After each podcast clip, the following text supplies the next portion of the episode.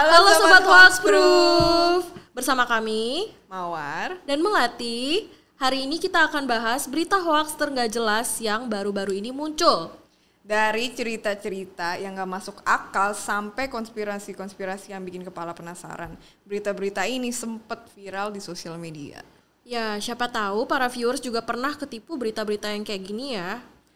Jadi, welcome to the Tipu-Tipu series. Yuk, kita, bongkar satu-satu Oke,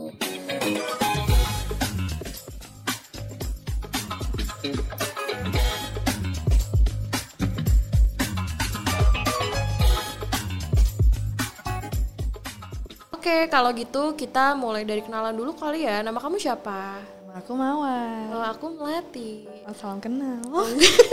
enggak enggak guys, bukan begitu. Jadi kita ini mau perkenalkan kita itu dari organisasi mana dan tujuan kita di sini ngapain. Oke, eh, Mawar mungkin boleh bantuin aku untuk kenalin kita dari organisasi mana sih? Boleh banget. Kita tuh dari tiga organisasi. Yang pertama tuh dari TFC atau Taiwan Fact Check Center. Dia tuh organisasi yang nyediain layanan buat ngecek fakta untuk berita-berita hoax yang beredar di Taiwan. Oh, terus terus eh, berarti cuma berita Taiwan doang ya dan pakai bahasa Mandarin ya? Ada juga yang buat berita Indo. Kita juga di ada Mavindo, Masyarakat Anti Fitnah Indonesia. Mirip Taiwan Fact Check Center, tapi versi untuk berita Indonesia. Oh, wah, keren. Terus ada satu lagi apa ya? Satu lagi nih kita juga ada Trans Asia Sisters Association atau TASAT. Organisasi wanita migran yang udah menikah dan bikin banyak pelatihan untuk ngembangin bakat imigran-imigran di Taiwan.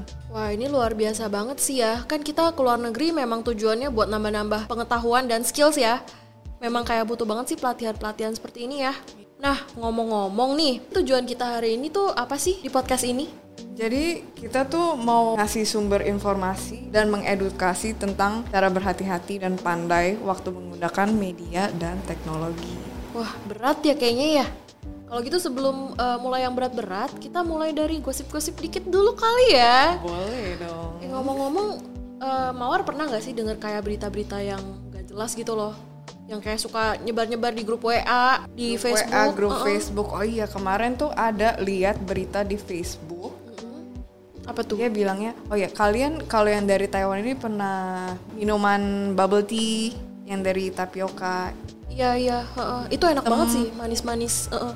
hitam bulat-bulat itu katanya tai kambing. Gimana gimana?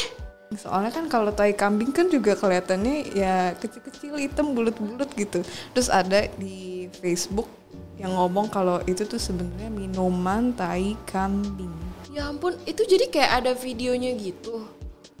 Apa gimana? Foto, kelihatannya sih foto, iya. Wah. Tapi ya itu udah jelas kan ya tapioka. Apalagi yang udah pada di Taiwan nih kan udah ngeliat lah apa kalau lagi beli minum gitu. Udah pasti itu ya ya hitam bulat-bulat ya kan teksturnya beda sama tai kambing. Enggak enggak, aku punya pertanyaan. Ini satu yang bikin siapa dan dia kenapa gitu? Imajinasinya kenapa? Sampai bisa kayak gitu. Emang emang biasanya tuh orang-orang yang gak jelas. Apa ya sebenarnya mungkin buat segelintir orang kayak gini tuh lucu kali ya. Tapi Tapi ada aja yang Iya. percaya loh ya. Yang yang buat nyebar-nyebar di grup WA. Eh kalian hati-hati nih kalau minum ini. Ini tuh sebenarnya isinya tai kambing taba. Padahal ya itu tapioka. aduh bener-bener lah aneh. Aneh aneh. Terus terus ada lagi nggak? Ada lagi lah. Nih konspirasi kalian kalau pernah nonton film horor. Saranjana. Apa tuh Saranjana? Kamu gak pernah nonton? Aku pernahnya nonton Pengabdi Setan. Yo. Ini tuh katanya kota gaib. Kota Gaib. Iya. Eh, Kota mirip hantu, apa sih gaib. desa itu desa yang baru itu loh desa-desa penari. oh desa penari Iya, itu ya, mirip itu. Heeh. semacam ya terus kenapa tuh Ini tuh ceritanya ada yang bukan ceritanya ada yang ngepost foto dari kejauhan berkabut habis itu kelihatan ada kota, Iya. ada bentuk garis kota gitu. Tapi bohong. Heeh. Oh, Iya, aku udah serius banget loh dengernya loh. Gimana? Terus jadi sebenarnya kalau bohong itu apa gitu yang dia foto? Yang dia foto itu sebenarnya itu Marina Bay Sands Singapura bukan Ya kota gaib. Jauh bener ya. Bisa-bisanya gitu. Iya iseng aja. Jangan-jangan ngambilnya juga dari Google kali ya? Iya, dari pakai ya. Google Earth kali ya? Iya. Cuman ini tuh udah dicek. Abis dicek ya kelihatan itu bukan kota gaib Saranjana ya pastinya. Wah, bener-bener. Terus ada lagi nggak? Ada lagi biasanya kalau tentang minuman kan udah tadi. Terus sekarang tentang makanan. Mulai-mulai mencurigakan nih ya. Tadi minuman udah kayak begitu, sekarang makanan apa lagi nih? Apalagi Pokoknya kalian yang suka makannya sehat-sehat juga bisa kena nih hoax-hoax kayak gini. Kemarin tuh ada yang ngomongin retakan semangka itu berarti banyak kimianya di dalam semangka itu. Bentar-bentar, semangka retak itu bukan gara-gara kering doang ya? Maksudnya gimana caranya ada kimianya gitu? Buat apa kimianya? Gunanya apa? Bisa kalau petaninya mau semangkanya tumbuh lebih besar gitu. Mereka masukin kimia biar tumbuhnya ya lebih subur gitu. Tapi caranya ya nggak tahu gimana. Soalnya kan mawar bukan petani. iya, melati juga bukan petani. Kita nggak tahu ya. Tapi biasanya tuh orang-orang yang bisa bikin kayak begini itu mereka kayak tanpa dasar pengetahuan yang pasti nggak sih? Maksudnya kayak nggak ada info eh, dari mana gitu loh. Mereka kayak gimana caranya kimia itu bisa berbahaya dan buat apa gitu? Masukin Bener kimia itu kayak Dan setelah dicek itu tuh ternyata bener-bener karena cuaca aja. Apa terlalu kering, apa cuacanya terlalu basah. Tapi itu bener-bener karena cuaca. Bukan karena kimia. buat apa ya orang nulis-nulis kayak gitu ya? Iseng aja, pengen viral, cari perhatian. Wah, bener-bener. Terus kayaknya masih ada satu lagi deh. Ini mie sama coklat kenapa nih mie sama coklat? Kemarin tuh ada post yang katanya kalau makan mie barengan sama coklat itu bisa langsung meninggal. Itu gimana Mendadak. konsepnya ya? Jadi adonan apa gimana? Maksudnya aneh banget gitu. Maksudnya mie sama susu ya lumayan enak sih cuma mie sama coklat tuh gimana gitu loh. Mungkin buat anak kos yang lagi mau nyoba-nyoba ada makanan atau kekurangan makanan habis itu mau nyoba, eh ini mie sama coklat bisa nggak ya? Padahal kagak ada gizinya ya. Waduh. Gimana? Tapi kalau post yang ini Heeh. itu tuh kemarin dibawa-bawa dokter, bawa-bawa nama dokter. Mantan Menteri Perikanan dan Kelautan gitu katanya. Aduh. Ya, katanya sekedar info khususnya untuk anak kos atau untuk semuanya. Habis itu ceritain langsung satu kejadian. Ada seorang wanita meninggal mendadak dengan kelima panca inderanya keluar darah. Bentar-bentar, ini tuh eh, kedengeran familiar ya. Dulu aku juga pernah denger yang serupa, tapi makannya makan udang sama minum jus jeruk. Kenapa tuh? Sama. Berdarah juga, meninggal juga. Kayaknya pada suka bikin-bikin cerita yang lima panca inderanya berdarah Iya, semua ya makanya, gitu ya. Maksudnya klise banget kayak beneran banyak banget gitu loh yang serupa. Seneng banget nakut-nakutin. Iya, terus ini nih lagi yang tadi yang barusan disebut semangka sama kimia ya. Aku juga pernah denger yang setipe itu eh, jeruk lemon dan air panas bisa menyembuhkan kanker. Ya ampun. Padahal sebenarnya tidak ada efek. Nggak ada, maksudnya nggak ada gitu kayak dokter bahkan itu bukan dokter gitu loh yang ngomong kita nggak tahu itu siapa yang ngomong kita nggak tahu siapa yang itu bikin tulisan kayak tapi udah kayak dokter aja gitu bilang bisa menyembuhkan kanker kayak yang bener aja kan Tiba-tiba aja gitu beredar gitu ya. iya aduh nggak jelas banget deh pokoknya terus kan tadi kita udah ngomongin yang nggak jelas ya sebenarnya tuh banyak banget yang kasus-kasus yang serius gitu di media. Pernah tahu nggak sih yang kayak eh, semacam penipuan? Itu banyak banget kan? Banyak, apalagi buat orang Indonesia yang di Taiwan. Kadang tuh juga sering ada yang kena kayak gini juga. Misal eh, ada yang ngehack atau phishing lewat post di sosial media.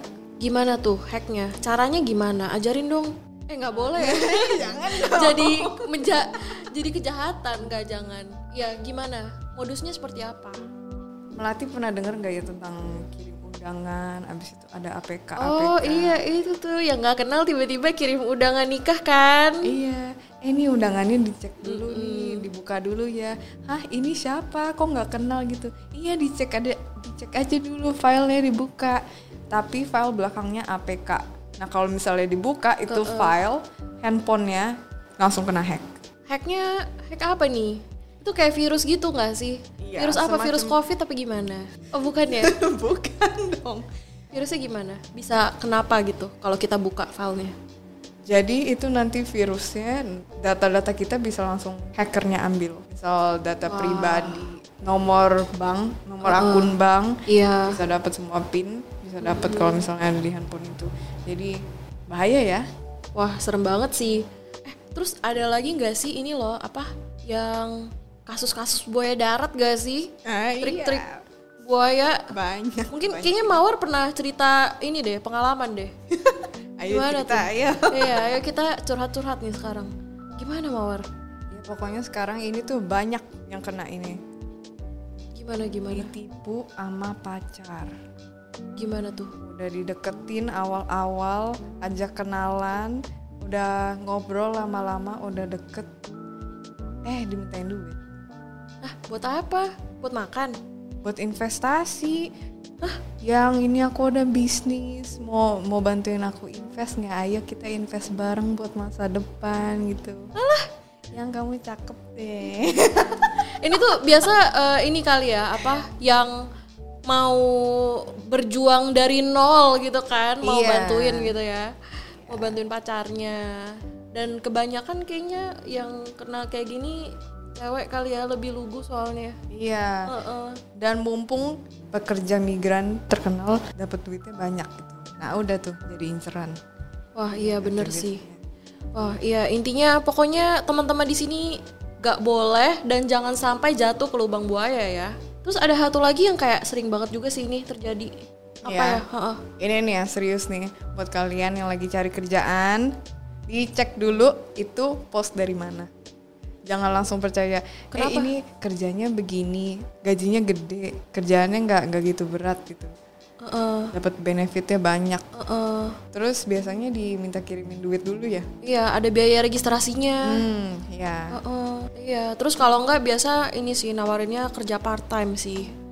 Heeh. Tapi kayak ya cuma yang sebar akun pribadi di Facebook group gitu lowongannya. Hati-hati kalau misalnya mereka langsung minta duit gitu pokoknya. Terus ada juga yang visa kerja. Iya, itu ulah-ulah agen-agen gadungan lah ya. Mereka agen-agen PMI, mereka bilang ya mereka sudah sering antar PMI untuk kerja di luar negeri dan ternyata sampai di luar negeri dibikininnya bukan visa kerja. Jadi sampai luar negeri mereka kaburan, guys. Padahal udah bayar ya. Iya, Bayar beresiko banyak. di deportasi. Kasihan kan udah bayar, udah capek-capek ngurus. Ya, ulah-ulah orang seperti itulah ya, nggak bertanggung jawab. Terus em, kan kita udah bahas nih banyak banget penipuannya. Gimana sih cara kita tahu itu tuh nipu apa enggak gitu loh?